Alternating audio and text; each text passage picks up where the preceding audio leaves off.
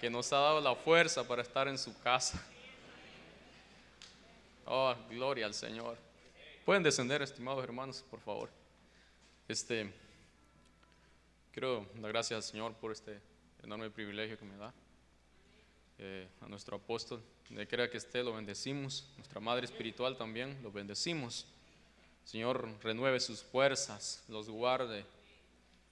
Eh, ayúdeme a orar, que el Señor nos hable, que definitivamente yo no quiero hablarle porque de mi parte yo no tengo nada bueno. Solo lo que quiero hablar es lo que tengo del Señor. Lo que Él ha puesto. Lo bueno. Y damos lo que nos hable ahora. Padre, en el nombre de Jesús. Señor, nos acercamos ante tu presencia en un mismo espíritu, en un mismo sentir, para que seas tú, Señor, la fuente de cual emane tu palabra esta tarde. Señor, que la porción que tú has enviado para cada uno de nosotros pueda caer a nuestra tierra. Abre tu boquita, abre tu boquita, pídele al Señor que te hable ahora, Él nos va a hablar. Depende de nosotros que Él nos hable, porque Él está atento a hablarnos. Señor, háblanos, háblanos esta tarde, háblanos, háblanos, háblanos, háblanos, háblanos. Quiero escuchar tu voz. Y mientras tu palabra es ministrada, mientras tu palabra es impartida, tú nos ministres con tu Espíritu Santo. Que la unción de tu Espíritu Santo empieza, empiece a descender sobre cada uno de nosotros mientras tu palabra, Señor, es ministrada. Por favor, ministra la mente de cada uno de nosotros, nuestro corazón. Y llevamos todo pensamiento cautivo a la obediencia tuya esta tarde en el nombre de Jesús, para que con libertad tu palabra, Señor, caiga nuestro corazón, porque donde el Espíritu es Señor, allá hay libertad. Libertad, libertad para bendecir tu nombre, libertad para recibir tu palabra. Gracias, Señor. Gracias, Señor Espíritu Santo. Y tome el control de este tiempo. Que no sea mi persona, sino tú mismo hablándonos. Gracias, Señor Jesús. Gracias, Señor. Hermanos, este, estamos viviendo este último tiempo. Este último, este último tiempo que es un, un tiempo peligrosísimo para, para la iglesia, pero también para nosotros como familia. Y es un tiempo en el cual no, no nos debemos de descuidar en cuanto a la búsqueda con el Señor, en cuanto a la relación con Él, la perseverancia, la persistencia, porque es un tiempo de muchos ataques en la familia. Y no podemos bajar la guardia. Porque, por ejemplo, dice la escritura que el diablo anda como un león rugiente buscando a quien devorar. Es decir, que lo que busca el enemigo es un portillo, una puerta abierta para entrar. Él no pide permiso. Es bien abusivo, que el Señor lo reprenda, como decía el hermano Daniel. Bueno, la escritura. Y entonces, este, pero nuestro Dios, Él es nuestra ciudad amurallada. si Él está en nuestros hogares, no hay, no hay problema. El problema es que nosotros estemos solos sin la ayuda de Él. Entonces, Él es nuestra ciudad amurallada. Y fíjate que es un tiempo tan peligroso que tanto lo devocional como la restauración familiar está conectado con, con el escatológico. Porque una iglesia que no alcanza la restauración familiar, o un hogar que no alcanza la restauración familiar, no puede acceder a, a ese casamiento con él. No puede acceder. Entonces el Señor quiere restaurarnos antes que venga el día de él, antes que venga el día terrible de él. Quiere que nosotros estemos restaurados. Dice un verso que cuando yo me lo encuentro en la escritura me hace me hace pensar muchísimo. Me hace temblar porque y ahorita no hay tiempo que perder, hermanos. Si eh, estás en una siesta, pequeña siesta, levantémonos. Levantémonos como sacerdotes, como mujeres que edifican el hogar, la casa. Levantémonos. Porque el Señor nos ha dejado las herramientas para que nos restauremos. Y lo que tenemos que hacer es buscar su rostro, buscar su presencia, rendirnos a Él. Si hay áreas que todavía no nos hemos rendido, de una vez por todas. Y yo, yo no solo lo veo en la palabra, lo siento en mi espíritu, los, los pasos de Él. Me levanto y a veces no pienso que estoy en la tierra. Pero el punto es que me preocupa porque, te lo digo así, si el Señor viene así como estoy, yo te abro mi corazón por mi propia fuerza, yo no me voy. Pero Él envía su gracia todos los días. Y esa es la esperanza que tenemos. ¿Ah? Dice la Biblia que esperando esa, estamos esperando esa gracia que nos, eh, nos habilite a cada uno de nosotros para poder eh, alcanzar esa, talla, esa estatura. Y yo en el nombre de Jesús te insto a que nos levantemos, que nos levantemos, que busquemos su rostro, que busquemos su presencia, que, que nos entreguemos a Él plenamente. Quizá algunos de nosotros quizá lo están haciendo, pero no basta. No hay límites en el Señor. El que esté limpio, limpiese más, dice. Entonces, por ejemplo, imagínate que la iglesia es un tipo de huerto. Es un tipo de huerto que los hijos que debe de estar dando son hijos espirituales, hijos vivientes dentro del huerto, no mortales. Porque los mortales se pelean y Caín mata a Abel. Pero los vivientes no. Los vivientes son arrebatados. Y en el, el hogar es un tipo de huerto también. Entonces como madres o como padres debemos de considerar qué tipo de hijos estamos dando en los hogares. Si son hijos espirituales, son hijos vivientes o son hijos mortales. Nota que cuando estoy hablando de muerte no necesariamente literal, sino una separación, porque este es un tiempo de, de muchos hogares desintegrados. Pero qué bueno que fuera del mundo, no, de hijos del Señor. Y quizá no es que no estés haciendo tu tarea, pero quizá no, lo estamos haciendo como deberíamos. Porque imagínate, si somos vivientes, si, si, el Señor, porque dice la Biblia que en Cristo somos vivientes, ya obtuvimos la vida Zoe. Pero si somos vivientes, ¿por qué queremos relacionarlo con los mortales?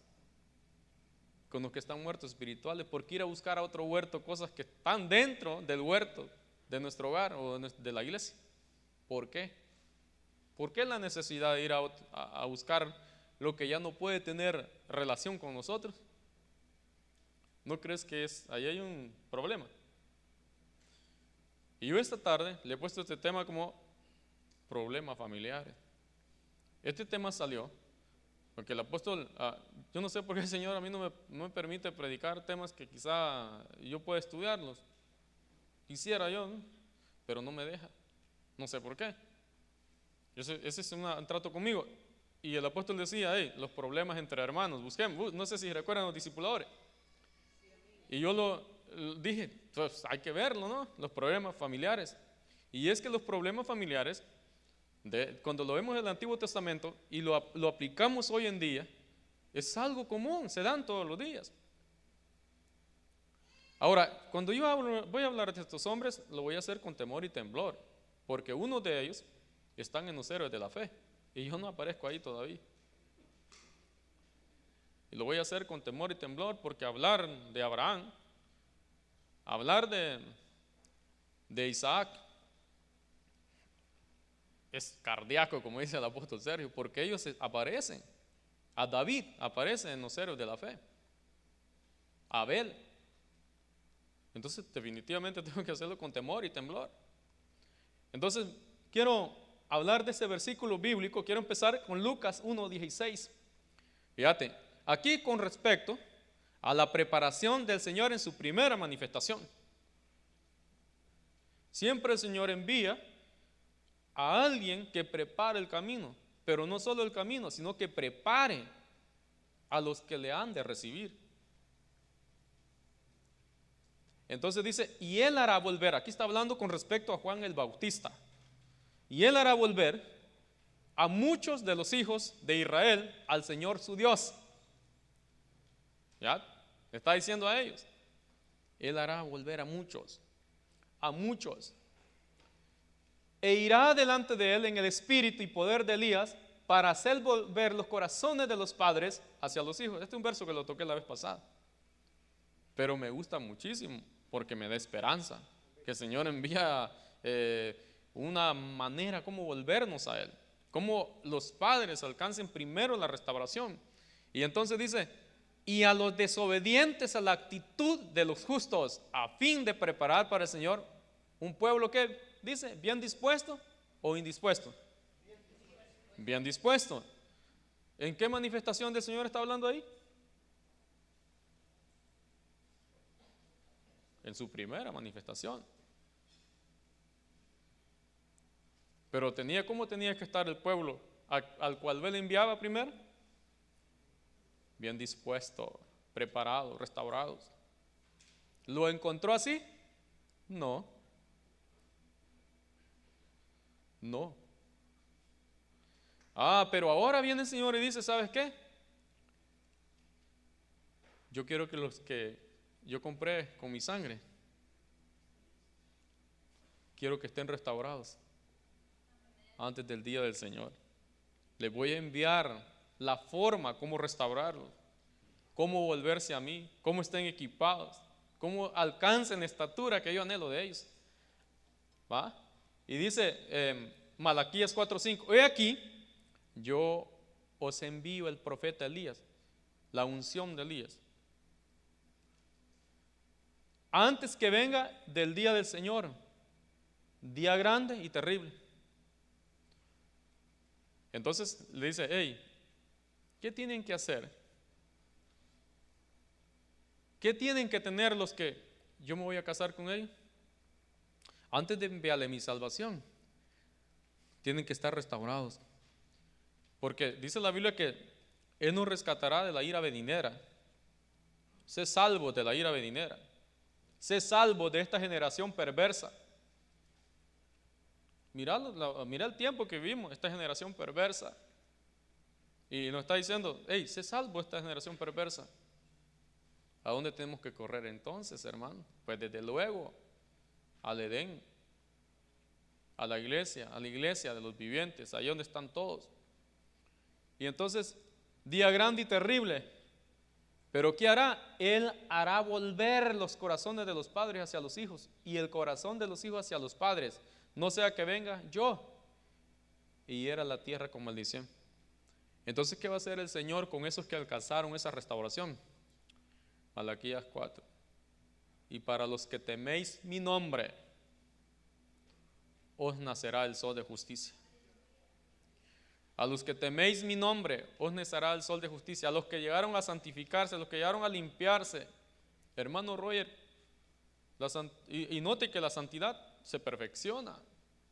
¿Cómo se perfecciona la santidad? Es, decir, que tenemos que, ir evolucionando unas cosas, ¿va? Segunda de Corintios capítulo 7, versículo 1 dice, y perfeccionando la santidad en el temor a Jehová. Y el temor es la sabiduría, es el principio de la sabiduría.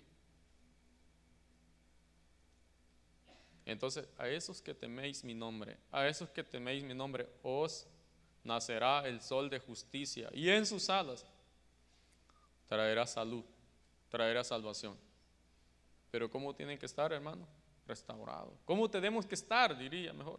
Restaurados. Ahora, el peligro de nosotros como padres, eh, yo miraba, por ejemplo, en un personaje de la escritura que me llamaba la atención. Ah, mire, ahora, antes de hablar de este verso, mire lo que dice aquí. ¿Qué, entonces, ¿qué es lo que envía el enemigo? para sacarnos de, ese proceso evolutivo o de crecimiento? Doctrinas.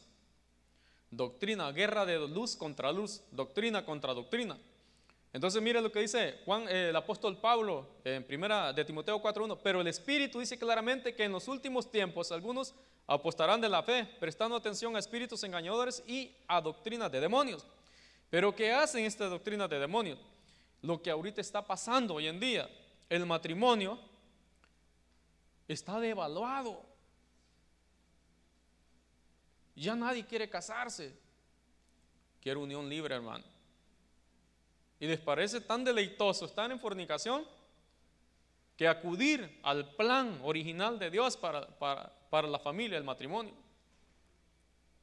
¿Pero por qué?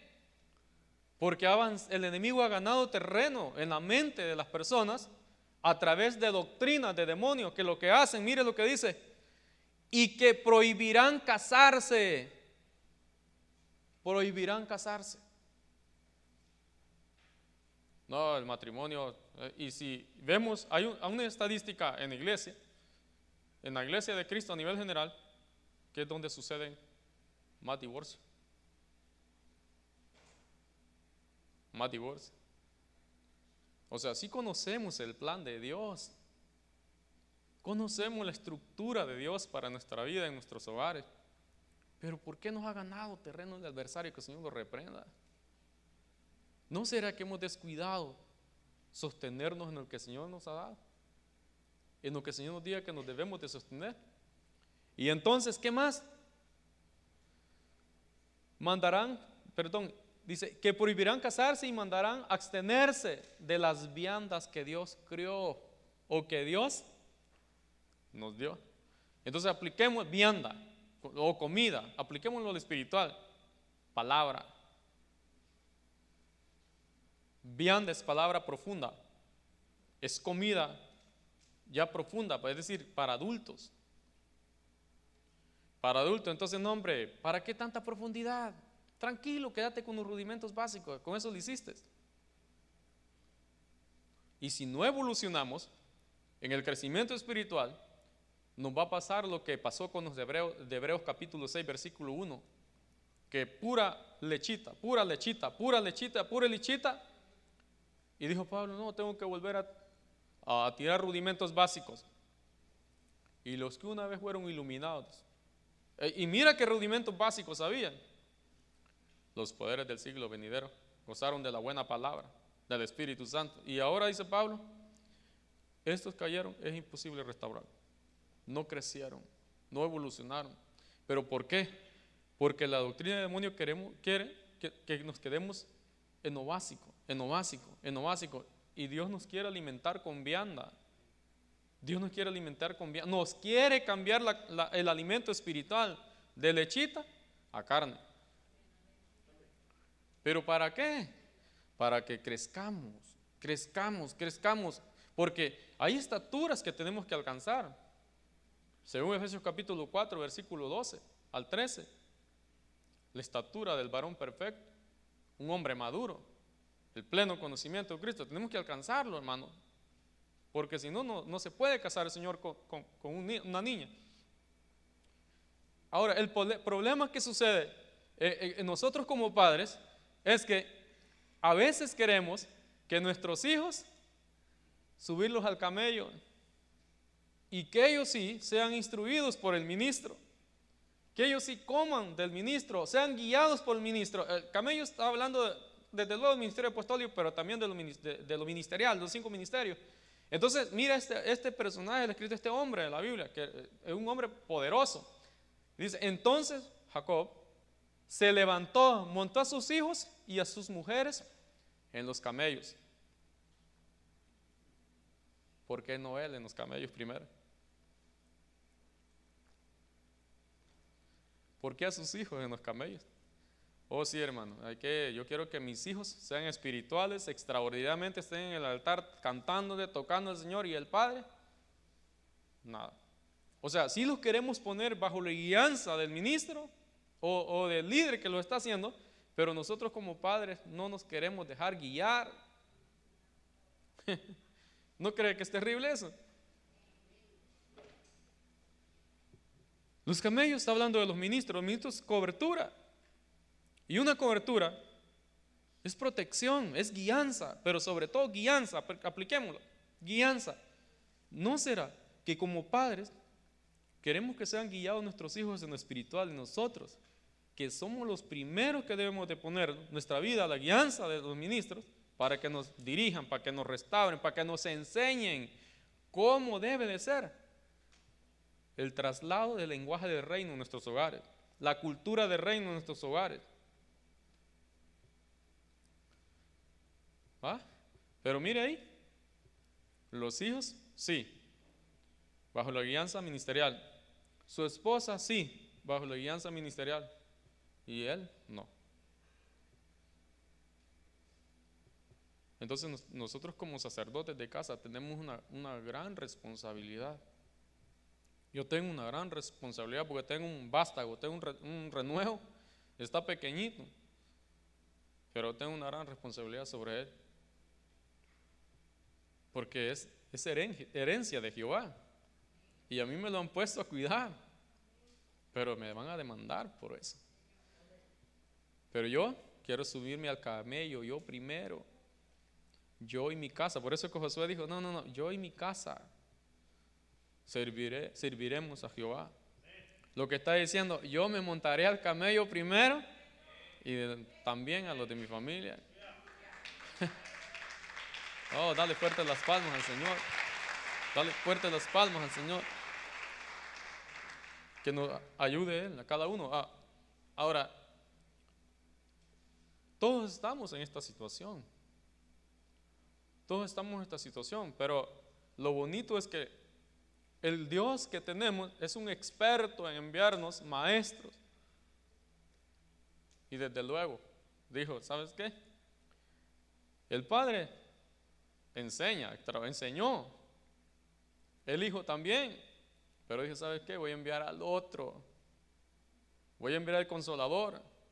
No solo va, va a ayudarle a los que están desconsolados, a consolarlos sino que les enseñará y os guiará a toda verdad. Esta es la época del Espíritu. Esta es la era del Espíritu. Y mira lo que quiere hacer el Espíritu Santo con nosotros. Ya no escribir en el cielo, como el, Altísimo escribía, Salmo 19, en, el cielo. Ya no quiere escribir en piedras, en, piedra, como el Padre escribió, la ley de Moisés, tampoco ya no quiere escribir en tierra. ¿Se acuerda cuando Jesús escribió en tierra cuando querían matar a aquella mujer que habían avanzado en adulterio? Sino que ahora el Espíritu Santo nos explica a Pablo que quiere escribir en nuestro corazón. Vemos los problemas de, de nuestros hermanos del antiguo pacto, pero mira la diferencia entre ellos y nosotros que ellos, el Espíritu Santo, solo venía sobre ellos a habilitarlos por un tiempo para hacer su función. Pero ahora nosotros tenemos el Espíritu Santo dentro, dentro y dentro es vida, vida. Pero dijo el Señor, no, no solo le voy a dar vida por el Espíritu, sino que le voy a enviar sobre ¿No es mayor la responsabilidad, estimado hermano? Y aparte dice el Señor en Romanos que el pecado quedó impotente ante el nuestro Señor Jesucristo. Podemos dominar. No nos podemos excusar. No, es que esto es mi padre, hizo esto y ahora yo estoy con estos rollos. Son proverbios que no los debemos mencionar, como por ejemplo, el pueblo de Israel tenía un proverbio que era como una canción para ellos. Nuestros padres se comieron las uvas agrias. Y ahora nosotros tenemos la dentera. Imagino que el Señor ya esa canción la tenía eh, mucho en la radio. Y entonces Señor, hey, ese proverbio ya no se pronunciará más entre ustedes. Porque Dios nos liberó del pecado, dice Romanos capítulo, eh, no sé si 6, 8, pero está en Romanos, hermano, estoy hablando Biblia. Lo dejó impotente. Así es que nuestros pecados son nuestro accionar, son nuestra responsabilidad. Y aparte, dice el Señor, que Él nos ha rescatado de la vana manera de vivir de nuestros... Dice, mire lo que dice, nos ha rescatado de la vana manera viene de nuestros padres. Entonces, ¿qué hay que hacer entonces con lo que nosotros hacemos ahora, con el pecado? Pues pedirle perdón al Señor. Ir con los hermanos. Si no puedes tú solo, hermano, administración, ayúdame. ¿Qué hiciste, hermano? Pequé. Ayúdame a pedirle perdón. Dos son mejor que uno.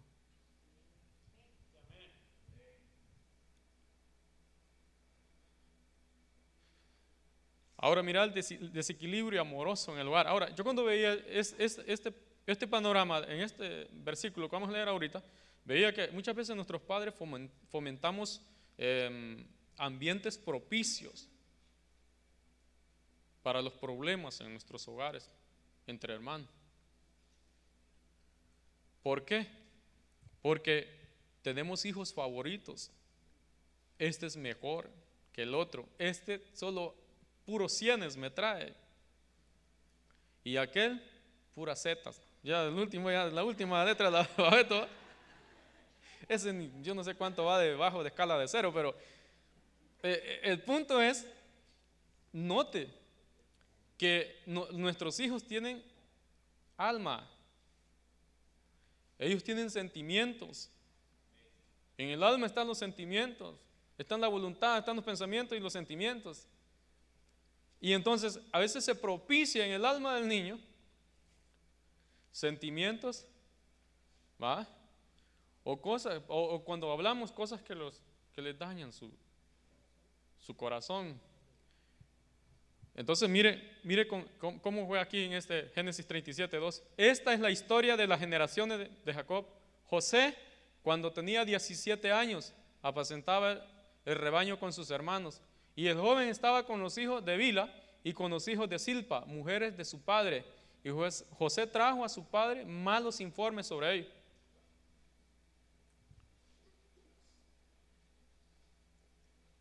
Ahora se sentía consentido de su padre.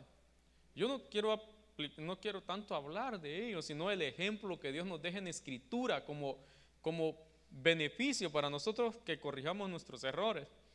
Entonces, porque él era el favorito de su padre. Él era el favorito, de su padre y al hijo, al ver el favoritismo en su hogar, desde luego le iba a sacar en cara todo y no solo va a decir, no, pues mi padre me quiere a mí, me va a creer a mí lo que yo digo. Y entonces dice, y amaba a Israel a José más que a todos sus hijos. ¿Cuál es el problema, problema en este hogar entonces? El amor, un amor desordenado, le llamo yo. Porque eh, si el Señor, hermano, hay, perdón, nos paga Dios como nos debería de pagar, no dice la Biblia que no. Él nos ama, desde luego. El amor tiene, eh, ¿cómo se llama? Tiene faceta. Yo amo a los que me aman yo amo al dado alegre. Pero él no le viene a decir, hermano, yo te amo a vos. Yo amo, yo, amo más que al otro. ¿Va? Sino que cada uno es el que tiene que ir viendo cómo enamora a su padre. Pero el padre no le dice a su hijo, hey, yo amo más que, que aquel. Porque lo va a dañar. Y entonces, ¿qué hace? Porque era para él el hijo de su vejez. Ah, el hijo de su vejez. Quiere decir que el padre se miraba reflejado en su hijo. Tiene todas las características mías. Este sí es verdadero mi hijo. Y los otros, no, hay uno que tiene el ojito un poco malo porque es hija de la que tenía los ojitos delicados. Mm, no. ¿Va? Entonces, este sí es hijo de mi vejez. Tiene rasgos míos. Tiene características mías. Camina igual que yo. Hijo de mi, ¿qué interpreta cuando está ese hijo de mi vejez? Si, si hubiera tenido Benjamín, Benjamín era menor que José, ¿sí o no? ¿Por qué no le dice que era hijo de su vejez? ¿Por qué José? Ahora, yo lo estoy aplicando en el, en el plano hogar. Si lo aplicamos en el plano en otro plano, que por ejemplo podemos ver a Cristo ahí, pues desde luego, Él es primogénito, es el, único en su rango, no hay otro. Por eso José es el prototipo de Cristo, no hay otro que se parezca como Cristo, como José. El único en su rango. Pero aquí lo quiero llevar al hogar. al hogar. Al hogar. Pero aparte de eso, note que le hizo una, una túnica de colores. Quiere decir que le extendió la cobertura, la guianza, la protección a su único hijo, al que más amaba. ¿Y los otros qué? ¿No, hay que, ¿No el Padre cubre a todos, pues? ¿No el Padre da guianza a todos por igual, pues? No el Padre, es que cobertura quiere decir guianza, quiere decir protección.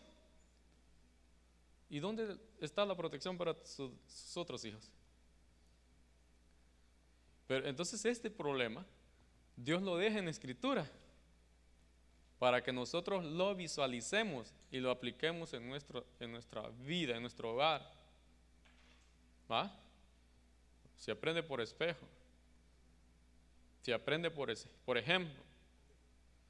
Entonces nosotros aprendamos de lo que el Señor dejó en la escritura, no tanto de los errores de nuestros hermanos, sino aplicándolos a nuestra vida, porque ellos ya alcanzaron una gloria. Y el Señor, pero nosotros todavía no hemos alcanzado nada.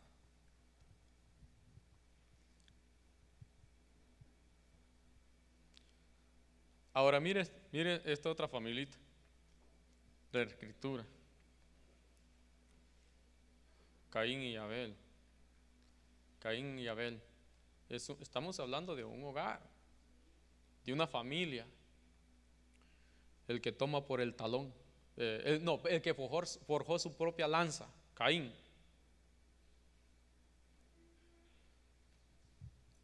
Ambos habían recibido la misma enseñanza de su padre, pero Caín como que no la absorbió.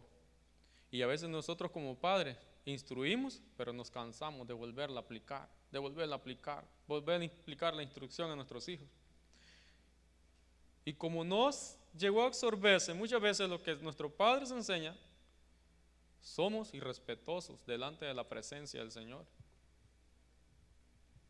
Porque Caín, perdón hermano, yo no sé, no, es que no, es algo hipérbole en mi mente presentarse delante del Señor y hablarle como yo puedo hablar con uno de ustedes. Pero, lo que me cabe en mi cabeza es cómo es de lindo el Señor, la misericordia de Él, porque Él lo hubiera fulminado en el mismo momento. Porque, perdón, fue bien irrespetuoso con nuestro Dios. Entonces, mire lo que dice. Y Caín dijo a su hermano Abel, vayamos al campo.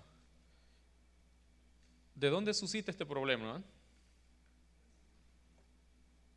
Me imagino que no, eh, eh, porque vivían en un hogar. Note que Caín ahí todavía no tenía mujer, mujer ni Abel.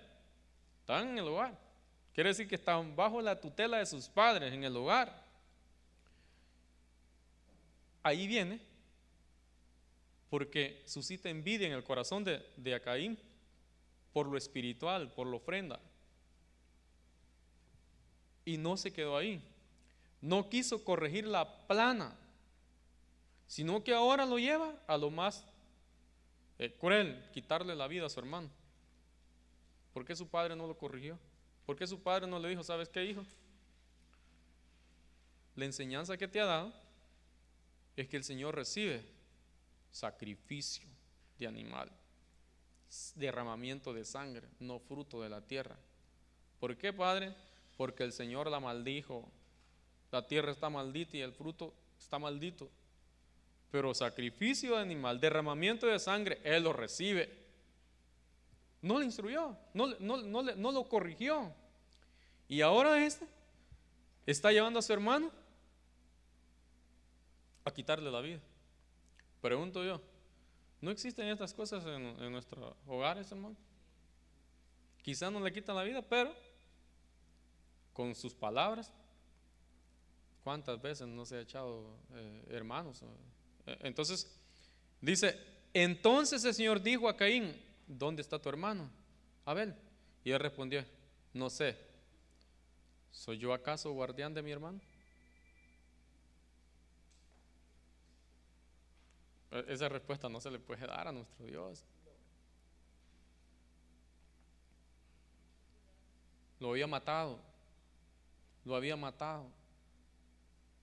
¿Va? Entonces, ¿qué sucedió? No solo Adán pierde a Caín, pierde a Abel, sino que también a Caín.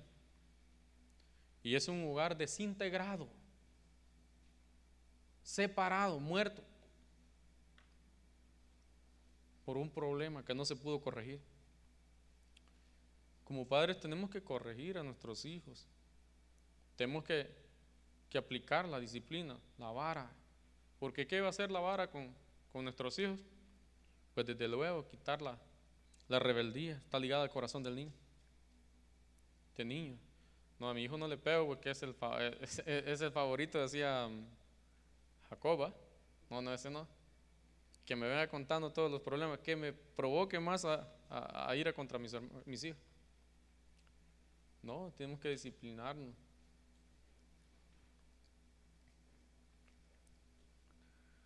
Ahora imagínate con este eh, hermano de la escritura aquí, Elí.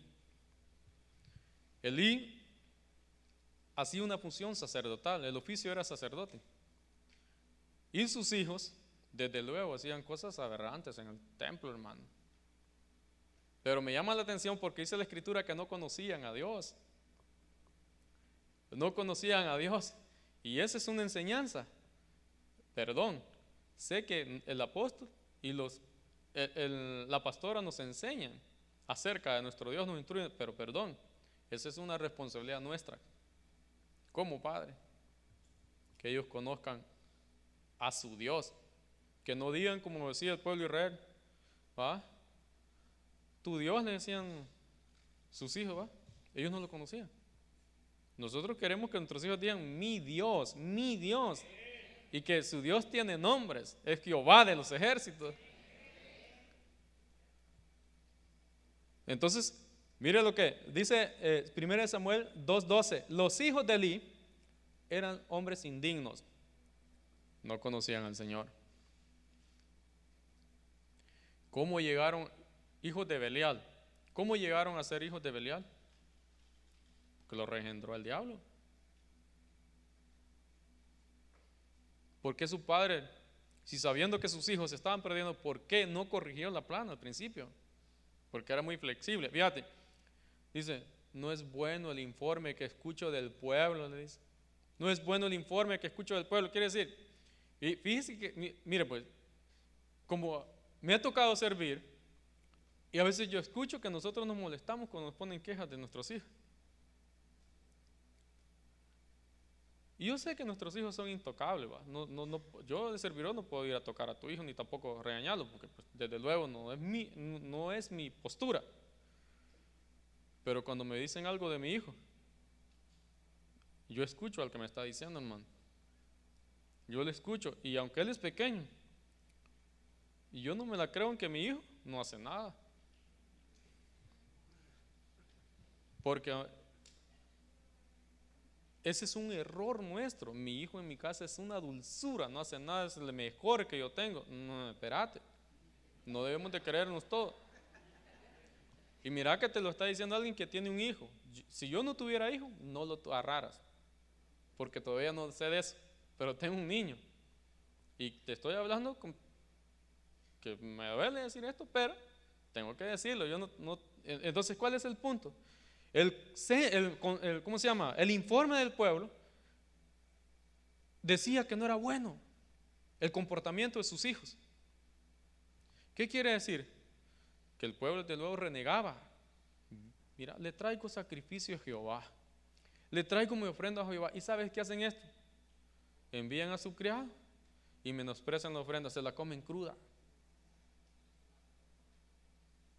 Y el papá lo sabía, sí lo sabía. Pero él no actuaba, era flexible en, cuanto a actuar. Y entonces Dice la escritura, ni la costumbre de los sacerdotes.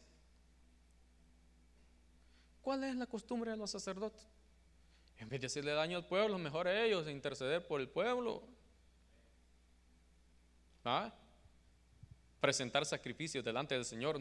Eso no, no sabían cómo, al contrario, menospreciaban eso ellos.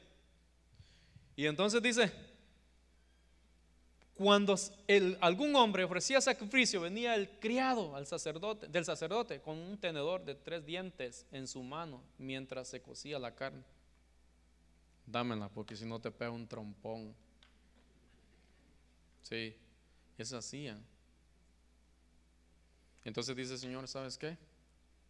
Tú no los corregiste. Tú no los corregiste, tú no los disciplinaste cuando tenías tiempo para hacerlo. Escuchaste el informe del pueblo. ¿Va? Y eh, tú sabías de mi ley, cómo tenías que instruirlos. No me conocieron ellos como su Dios, sino que dejaste que se perdieran. Yo había dicho que tu casa iba a andar perpetuamente delante de mí, lejos esté de mí, hacer tal cosa, porque yo honro a los que me honran. Dios nos quiere honrar. Dios nos quiere honrar en todo lo que hagamos, pero debemos de considerar que la palabra del Señor que nos ha dejado es para que nuestra conducta y la conducta de los nuestros sea acorde a la instrucción de Él, a la forma de vida de Él. Entonces, ¿qué pasó con los hijos de Eli? Pues el Señor se los, mató. Ahora, sé que nosotros no vamos a llegar a tal cosa, hermano, pero el punto es que, es decir, él como sacerdote sabía de la situación y el problema, pero no actuaba. Fíjate pues, ¿qué te parece? Porque ahí veo otra cosa, que el pueblo es el que, el, informe del pueblo sí lo escuchaba y él como sacerdote no lo sabía. No es bueno el informe del pueblo. me imagino que el pueblo ya un informe, todos hablaban. ¿Ya viste el hijo del hermanito aquel vos?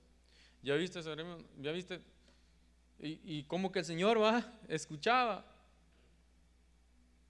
Y él era el, el que menos sabía, era el padre de hogar. ¿Qué te parece? Que los que menos a veces sabemos de los problemas en el hogar somos nosotros los padres.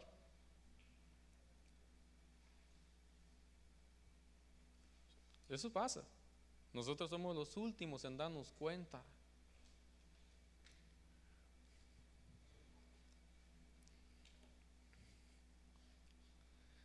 Y Elí era ya muy anciano y vio todo que sus hijos estaban haciendo a todo Israel. Mira lo que hacía. Y cómo se, se acostaban con las mujeres que servían en la entrada de la tienda de reunión. No se le hacían, menospreciaban la ofrenda. Dice una versión que blasfemaban contra Dios. Está cardíaco es. Está cardíaco es. Pero Dios es bueno, hermanos. Es más que bueno, más que bueno. Y yo te quiero bendecir. Yo te quiero bendecir con la palabra. No sé quién fue el que dijo la profecía, pero dijo que, había un cántaro y traía tres elementos. Leche, dijo lo primero. Si no estoy mal, el segundo dijo vino. Y el tercero, agua. Levanta tu mano. Levanta tu mano. Padre, en el nombre de Jesús, derrama de, tu aceite, perdón, derrama de la leche en, la boca de, de cada uno de los que estamos aquí. Que tu doctrina, Señor, que es un estilo de vida, una forma de vida, pueda traer, traer un, algo acorde como tú nos pides. Y que el vino del Espíritu que el vino del Espíritu le dé fuerza a cada uno de ellos. El gozo, la alegría, el gozo, la alegría. Pero que el agua de tu palabra traiga limpieza plena en nosotros, Señor, por favor, en el nombre de Jesús. Ahora, Está bien, ahí quédate, ahí quédate, está bien, me llega eso. me llega eso. oh Señor, llevo 46 minutos. Desprecio paternal. Aquí vemos un problema de Isaí con David. Otro, mira, otro problema. Dice, eh, Isaí hizo pasar a siete de sus hijos delante de Samuel. Aquí fue cuando el Señor envió a la casa de Isaí a ungir a uno de sus hijos como rey. ¿Y a quién crees que le sacó de primero? No, pues desde luego el grandulón de Eliad. Porque dice que era bien alto. Este es el, rey, desde luego, es muy altísimo. va a quedar encantado el Señor con él. Y desde luego el profeta cayó rendido, que rendido ante el hombre. y el Señor dice, no, no, no, no, espérate. Espérame. Estos son los favoritos de su padre. Pero aquel que menosprecia a este hombre es de utilidad para mí. Mira, muchas veces al que despreciamos o al que lo tenemos con poco valor dentro de nuestros hogares, que porque quizá se comporta como tal. Ese, ese hombre o esa mujer que está ahí, en las manos del Señor, es un vaso extraordinario. Pero nosotros lo miramos, lo que miramos nosotros son los destellos de aquel que nos obedece. Y David no era que era desobediente con su padre. ¿Qué será lo que provocó que su padre lo mandara al corral de las ovejas, que era el más pequeño? ¿Por qué no enviaba a los otros? Y entonces, ¿son estos todos tus hijos? Y él respondió, aún queda el menor que está apacentando las ovejas. Entonces Samuel dijo a Isaí, manda a buscarlo. Pues no nos sentaremos a la mesa hasta que él venga. Y ahora viene David. No solo lucha con el menosprecio de su padre, de, su padre, que de hecho cuando lo llevó a ungir al Señor en el campo estaba, corral de los ovejas. Sino que ahora David como los hermanos de él habían aprendido de su padre tener preferencia, ser menospreciar a los demás, ahora ellos tenían en poco a su hermano. Porque también fue menospreciado ante sus hermanos. Por eso decía al principio que a veces como padres propiciamos cosas dentro de nuestros hogares que se copian, copian nuestros hijos. Son ejemplo para ellos. Porque ellos no solo aprenden el ejemplo bueno nuestro, sino también están mirando nuestras malas actitudes, nuestro malo accionar. Y envió por él y lo hizo entrar. Pero mira, porque su padre lo miraba como lo miraba y como Dios lo mira. Y él era rubio, de ojos hermosos. Él era rubio, de ojos hermosos. Quiere decir que sus ojos eran hermosos para con Dios, tenía buena visión para con Dios. El Salmo 27 dice los estudiosos que David lo hizo cuando estaba en el corral de las ovejas. El Señor es mi luz y mi salvación. El Señor es mi luz y mi salvación. ¿De quién temeré? Ahí se refugiaba aquel hombre que era menospreciado por su padre. Problema de hogar, problema de hogar. Y el Señor dijo, levántate. Y era rubio, de ojos hermosos y bien parecido. Era hermoso. Era hermoso David. Levántate y úngele, porque este es. Le dijo el Señor, mira, al que menospreció su padre y a que sus hermanos también tuvieron en poco, ese es el que yo he escogido. Para ser un soldado para ser un rey? Para ser un rey. Para ser un rey. Y ahora viene el Señor y dice, ¿va? Yo he hecho un reino de sacerdotes. Aquellos que estaban menospreciados en el mundo, vino Dios y nos tomó y nos ha hecho un reino de sacerdotes. Él no nos menospreció. Al contrario, Él nos dio valor. ahora tú eres un rey, yo soy un rey. Pero un rey, reino de sacerdotes que ministran delante de Él. Mira el valor que nos dio Dios. Ese es el valor que le debemos de dar a nuestros hijos en nuestros hogares. No diciéndole, no, no, aquel es mejor que vos. El otro me obedece más. Este es mejor. No, así más bien odio nos van a, querer tener y envidia entre hermanos. Porque mira los hermanos de José, de, José que pro, odio, lo odiaron, dice. Y aparte Dios le daba revelación. me dio una profundidad el Señor. Más fomentaba el odio. Más, ustedes todos se rendirán ante mí. Entonces dice la escritura que sus hermanos lo envidiaron, lo odiaron y llegaron a envidiarlo.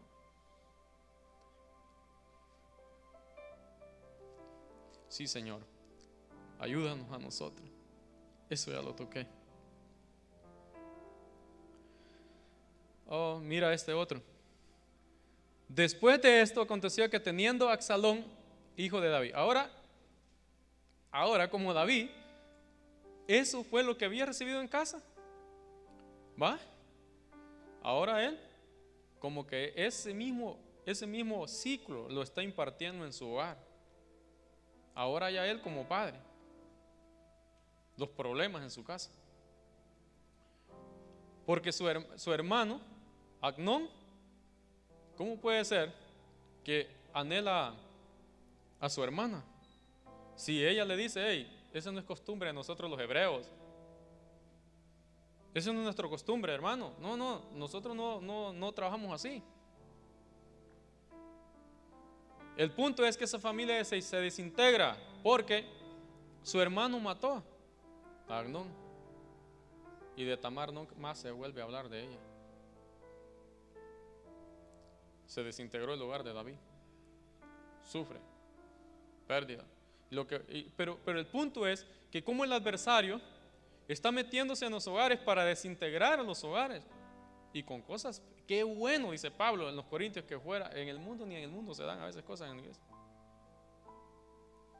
Es en la casa del Señor, en, en, las iglesias, en los hogares que se dan esas cosas. Cristiano.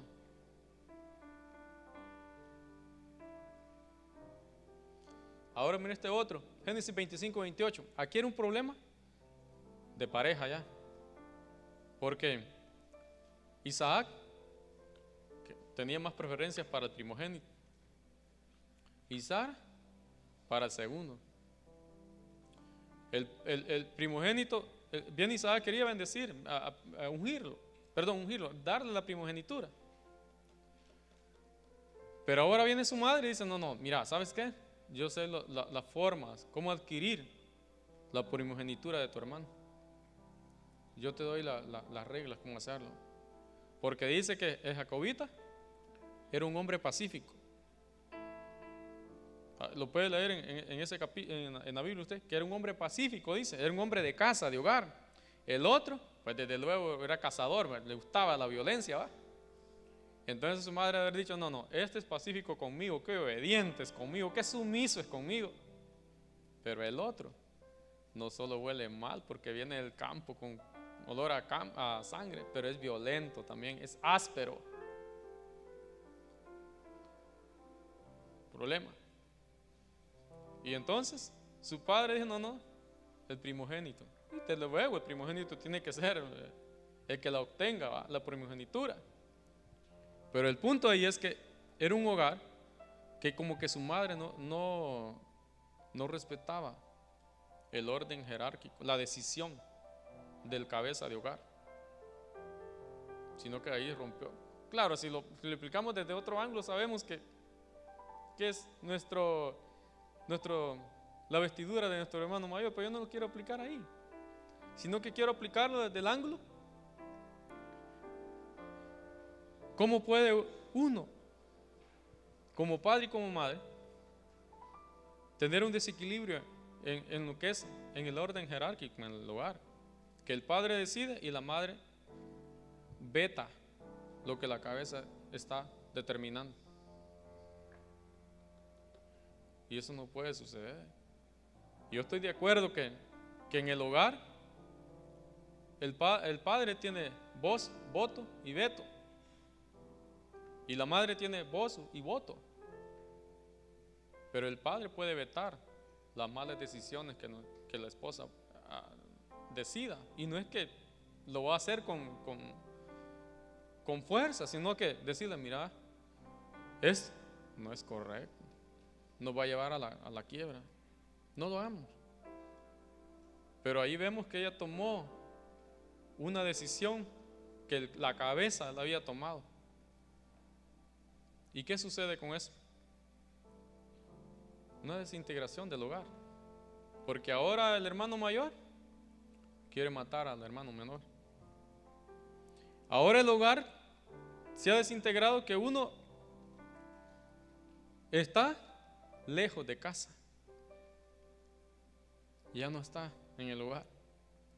Y lo que el Señor quiere en nuestros hogares son hogares restaurados, hogares unidos, que el vínculo que nos una en el hogar sea el amor. No podemos llegar a unirnos si no está el vínculo en medio de nosotros, en nuestro corazón que es el amor. Colosenses 3:14. Hay que pedirle al Señor que nos ayude, hermano. Hermano Roy, pero estos son en hombres naturales, igual que a nosotros. También le pasó al Señor Jesucristo. 57 minutos, lo dejamos ahí. Quiero terminar con esto. La falta de confianza entre hermanos.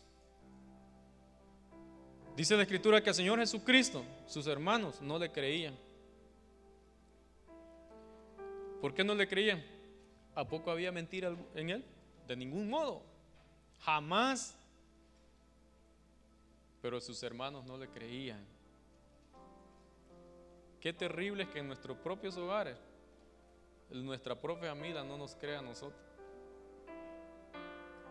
Qué terrible que en nuestros propios hogares el padre no le crea al hijo, o la madre le dice, o viceversa, entre hermanos no, no, no haya credibilidad en lo que se hace. Porque mira lo que dice, sus hermanos le dijeron, debes ir a Judea para que tus seguidores puedan ver las grandes obras que tú haces. El Señor quería presentarse ¿ah? en secreto, en la fiesta de los tabernáculos.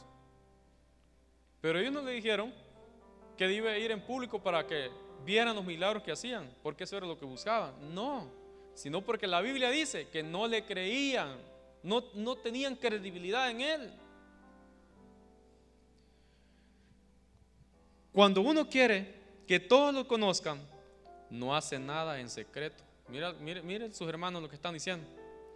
Deja que todo el mundo sepa lo que haces. Dijeron eso porque ni siquiera ellos le creían. Por eso es que el Señor dice, nadie puede ser profeta en su propia tierra, pues ni sus hermanos le creían. Sí, Señor.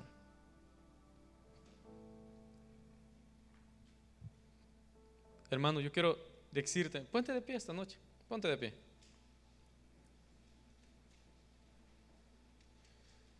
Pero ahora, el hermano que no le quería, que es una epístola cuántica, a ustedes los hermanos que están discipulados me van a creer eso. El hermano que no le creía, ahora en epístola eh, eh, de Judas dice, eh, en la carta de Judas dice, Judas, siervo de nuestro Señor Jesucristo. Ahora sí le cree.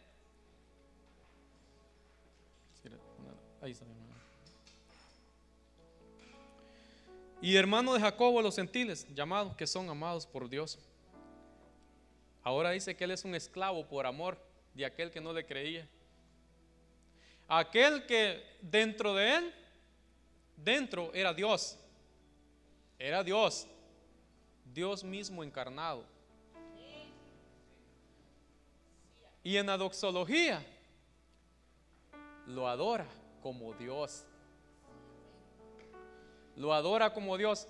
Es decir, que muchas veces en lo cuántico, en lo que está escondido, no vemos nada porque solo se ve por espiritualmente. Pero adentro de esa persona hay algo grande, hay algo extraordinario. En el que era, dice que no había hermosura alguna en él, dice el, el profeta Isaías, Isaías 53, dentro de él era Dios mismo, porque el velo del cuerpo no, no dejaba ver la grandeza de él dentro. Adentro de los que están en tu casa, hermano, adentro de esa personita que tú ves, ahí hay algo grande de parte de Dios.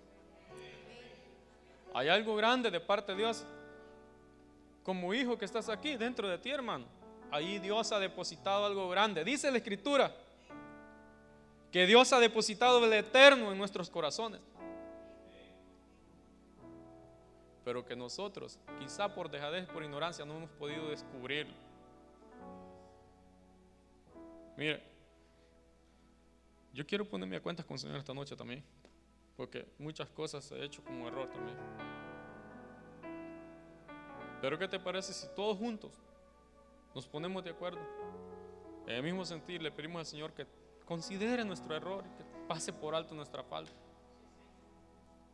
Y le pedimos al Señor de todo corazón que nos ayude de tal manera que podamos alcanzar aquello por el cual fuimos llamados. Que la genera porque si cantamos que esta es la generación, pero esta generación no se va a sostener si los viejos no les enseñamos. La sabiduría viene del viejo. Ellos tienen la fuerza, pero la sabiduría procede de ti, hermano, que tienes tus, tus años. La Biblia dice que Él nos ha hecho una nueva creación, una nueva raza. Cuando habla de eso, habla de, de, ancianos, jóvenes y niños. No solo son los jóvenes, somos todos.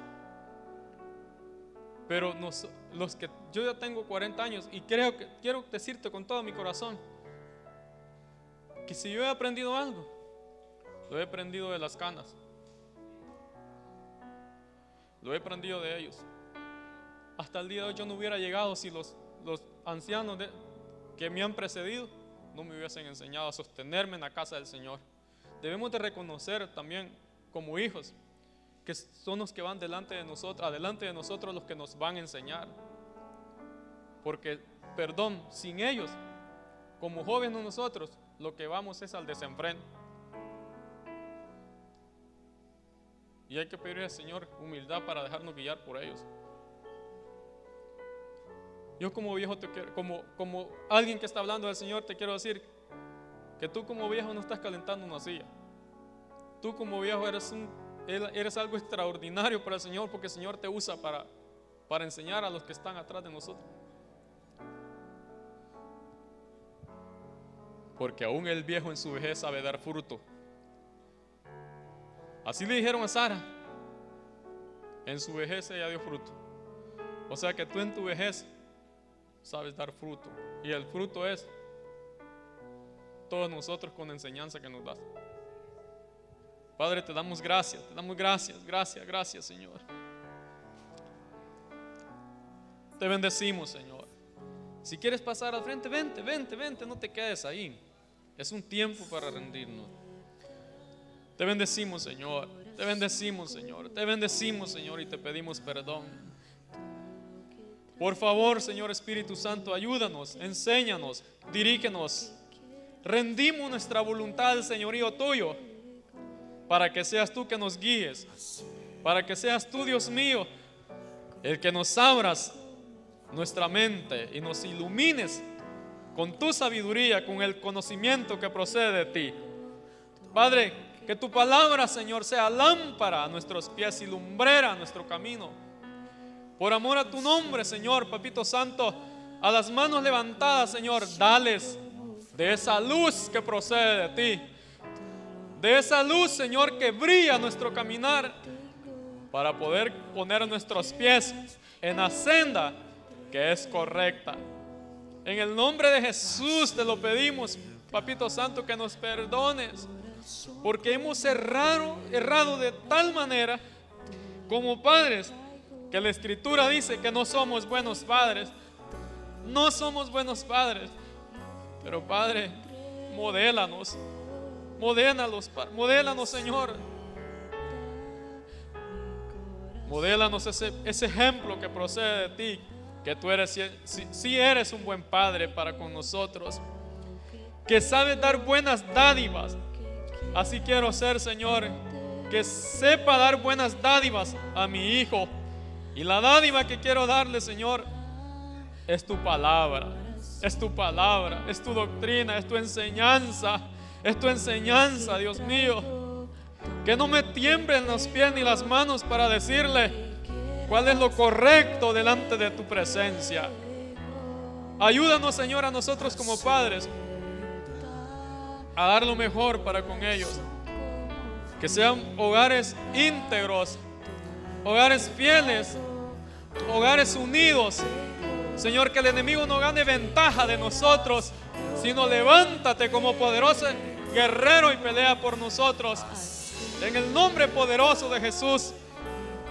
Señor, cierra todo vallado que la serpiente haya hecho en nuestros hogares por tu espíritu ahora en el nombre de Jesús. En el nombre poderoso de Jesús. Que todo engaño de nuestra alma, pensando que estamos bien delante de ti, ahora por tu espíritu, Señor, nos alumbre nuestra mente y nos deje ver la condición que estamos delante de tu presencia, Dios mío. Ten piedad, ten piedad, ten piedad, ten piedad, Señor. Ten piedad, Dios mío. Ten piedad, Señor. Ten misericordia, Señor. Ten misericordia. Ven y sé Señor de nuestras vidas, de nuestro hogar. Sé Señor Espíritu Santo de nuestro hogar. Nos sometemos al señorío tuyo, a la guianza que procede de ti, por tu espíritu, por tu espíritu, por tu espíritu. Danos de tu aceite para poder, Señor bendito, hacer tu obra sin cansancio como padres en nuestro hogar.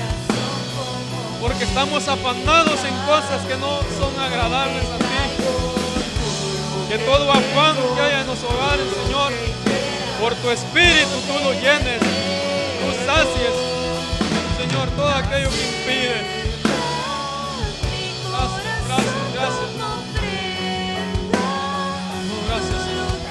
Gracias, gracias, gracias.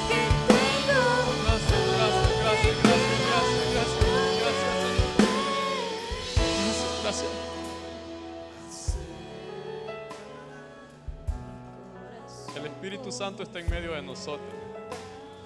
Eso segurísimo. ¿Qué te parece si le decimos al Espíritu Santo que nos llene y que quite todo afán de nuestra vida para poder alcanzar o para poder trasladar las cosas que proceden del Señor? Debemos quitar todo afán de nosotros. Señor Espíritu Santo, llénanos llénanos, llénanos. Y que por medio de la unción del Espíritu Santo, ahora Señor, todo afán en medio de nosotros sea echado fuera. Todo aquello que impide, Dios mío, poder correr a tus brazos como padres nosotros y ser restaurados primero. Yo en el nombre de Jesús te pido que por la unción del Espíritu Santo, todo yugo se pudra todo yugo se pudra. Todo yugo que no procede de ti se pudra. Se pudra, Dios mío. Y que muramos a todo afán, a todo aquello que no procede de ti. Por amor a tu nombre. Abre tu boca, pídele, pídele. Él está aquí. Él está aquí. Aquí había un cántaro, dijo el hermano. Yo no sé si tú lo oíste, pero yo sí lo escuché. Llénanos, Señor Espíritu Santo. Llénanos, llénanos, llénanos, llénanos. Llénanos, por favor. Llena, Señor, nuestra vida. Por favor, Dios mío, llénanos de tal manera que aprendamos a, a morir aquello que no viene de ti. Que aprendamos a morir a nuestro egocentrismo. Que muramos, Señor, a los planes que son nuestros por los tuyos. Porque los planes que proceden de ti son de bienestar. Son de bienestar y no de calamidad. En el nombre poderoso de Jesús te pido que tú lo hagas en nosotros. Ten misericordia, ten misericordia. Y que la espada del Espíritu venga en cada mano levantada en su diestra. En el nombre de Jesús, Señor, equipa a cada uno de ellos con espada del Espíritu. Pon el yelmo en su cabeza, Dios mío. Por favor, que es el yelmo de la salvación. En el nombre de Jesús. En el nombre de Jesús. Derrámate, Espíritu Santo. Derrámate en nosotros. Derrama de, de tal manera, Señor, que nos revista de tu poder, de tu gracia. Derrámate, Señor, de tal manera que el gozo de tu Espíritu venga a nosotros. Porque tú eres la fuente de nuestro gozo, Señor. Derrámate, Dios mío, por favor, Señor Espíritu Santo. Oh, Señor Espíritu Santo, derrámate, por favor. Por favor, Señor, habilítanos, habilítanos, habilítanos. Ven sobre nosotros. Ven sobre nosotros. Ven, ven, ven, por favor.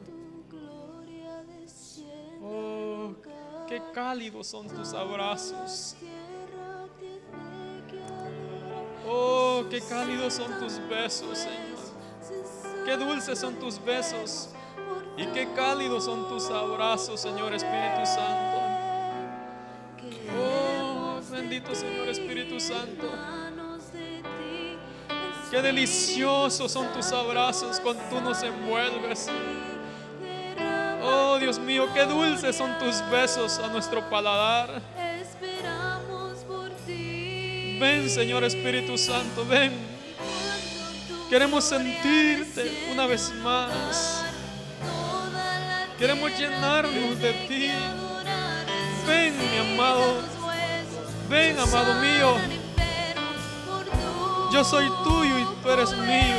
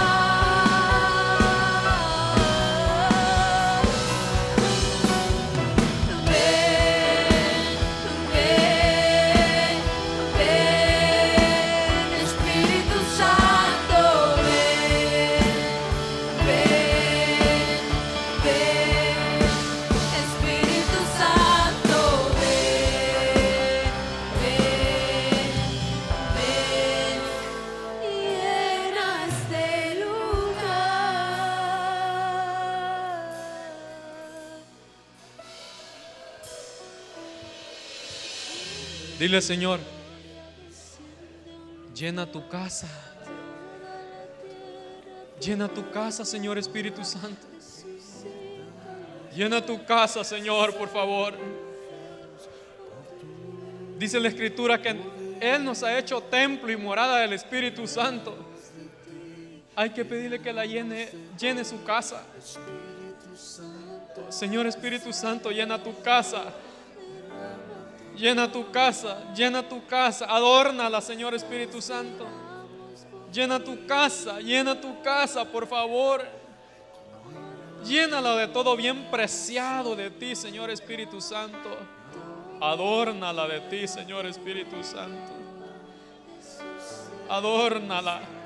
Coloca aceite por toda ella. Coloca vino por todo su entorno, Señor Espíritu Santo.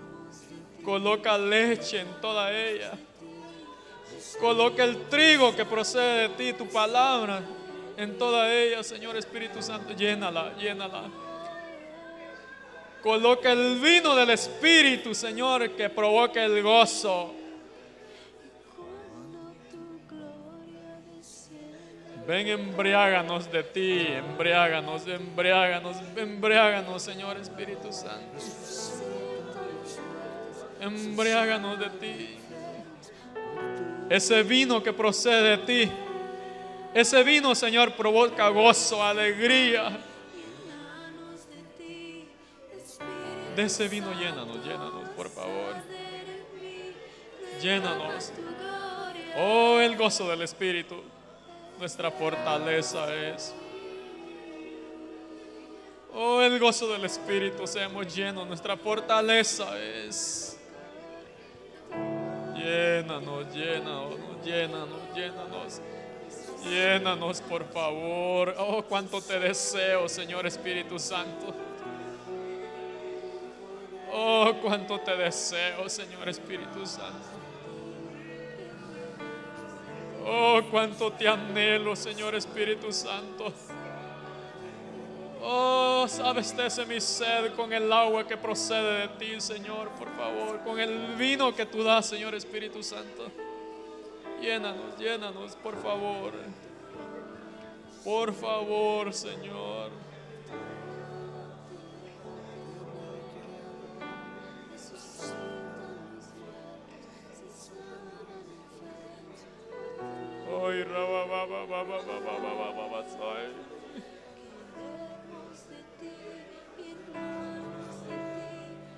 Oy,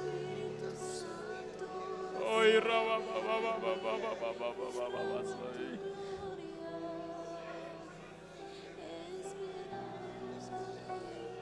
Oi, rabba, rabba, rabba, rabba, rabba, rabba, rabba, rabba, rabba, rabba, rabba.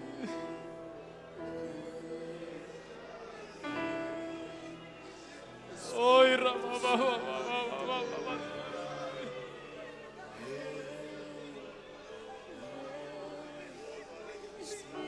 soul.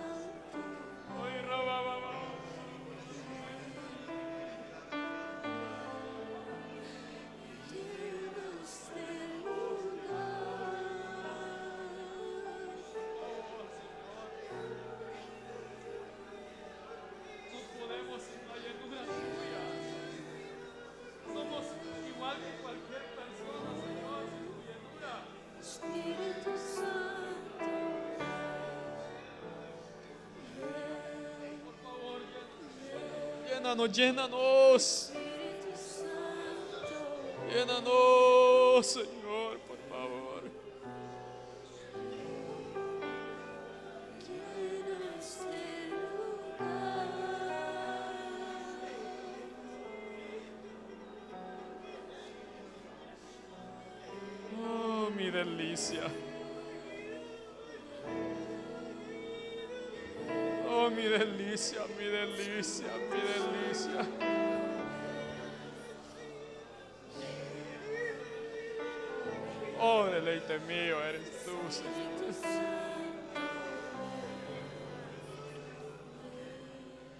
Oh, sí, Señor. Gracias, gracias. Dale gracias al Señor. Dale gracias al Señor. Dale gracias, dale gracias. Dale gracias. Gracias, gracias, gracias, gracias, Señor. Gracias. Gracias, gracias, gracias, Señor Espíritu Santo. Gracias, Señor Espíritu Santo. Gracias, Señor Espíritu Santo. Gracias. Gracias, Padre. Gracias, Padre. Gracias, gracias. Gracias porque somos esos pobres en espíritu tuyo. Somos los pobres en espíritu que continuamente te anhelan, te desean. Que continuamente tenemos necesidad de ti, Señor. Gracias, gracias, gracias, Señor. Gracias, Señor. Gracias. Oh, gracias, Jesús. Gracias, Señor. Gracias, Señor Dios Espíritu Santo, gracias. Oh, en el nombre de Jesús. En el nombre de Jesús. En el nombre de Jesús. Oh, en el nombre que sobre todo nombre, en el nombre de Jesús. Oh, sí, Señor, gracias, gracias, gracias. Gracias, gracias, gracias, gracias, Jesús. Gracias,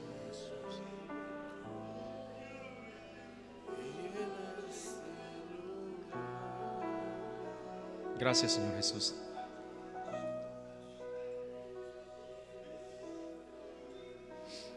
Oh, sí, Señor. Sin perderla, lo que el Señor nos ha dado ahorita, puedes pasar a tu lugar.